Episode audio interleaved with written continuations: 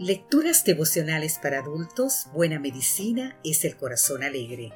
Cortesía del Departamento de Comunicaciones de la Iglesia Adventista del Séptimo Día Gascue en la República Dominicana. En la voz de Sara Hoy, 3 de mayo, el Señor me escucha. Leemos en el libro de Salmo, capítulo 18, versículo 6, En mi angustia invoqué a Jehová y clamé a mi Dios. Él oyó mi voz desde su templo y mi clamor llegó hasta sus oídos. Aunque a veces no nos resulte claro, según la promesa de hoy, Dios permanece junto a nosotros y escucha nuestro clamor.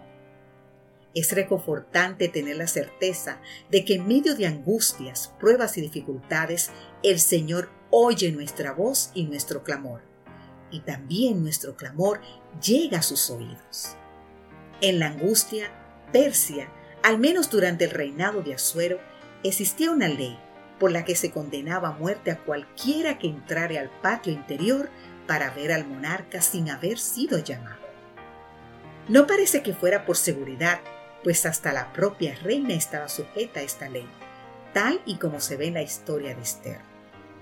Qué contraste colosal entre aquella regla tirana y la actitud del rey del universo. Jesús nos espera a la puerta y desea que abramos, que estemos con Él, que conversemos con Él y que cenemos con Él. Tan deseoso está de nuestra compañía que antes de que lo llamemos ya está listo para responder. Si podemos estar sujetos a tribulaciones muy difíciles, pero en cualquier caso el Señor está dispuesto a oír nuestra voz y auxiliarnos y acompañarnos en la hora más terrible. Otra enseñanza del versículo de hoy es que Dios nos escucha desde su templo. Por supuesto que Dios es omnipresente y todopoderoso y nos escuchará donde quiera que nos encontremos. Pero la mención específica al templo nos recuerda la bendición de invocar el nombre de Dios en el templo, en la iglesia, en la congregación de creyentes. Amanda Nicholson de la Universidad de Londres llevó a cabo un estudio publicado en la revista científica Social Essence Medicine, número 61, en el que analizó los datos de unos 40.000 sujetos de 22 países europeos, mitad varones y mitad mujeres.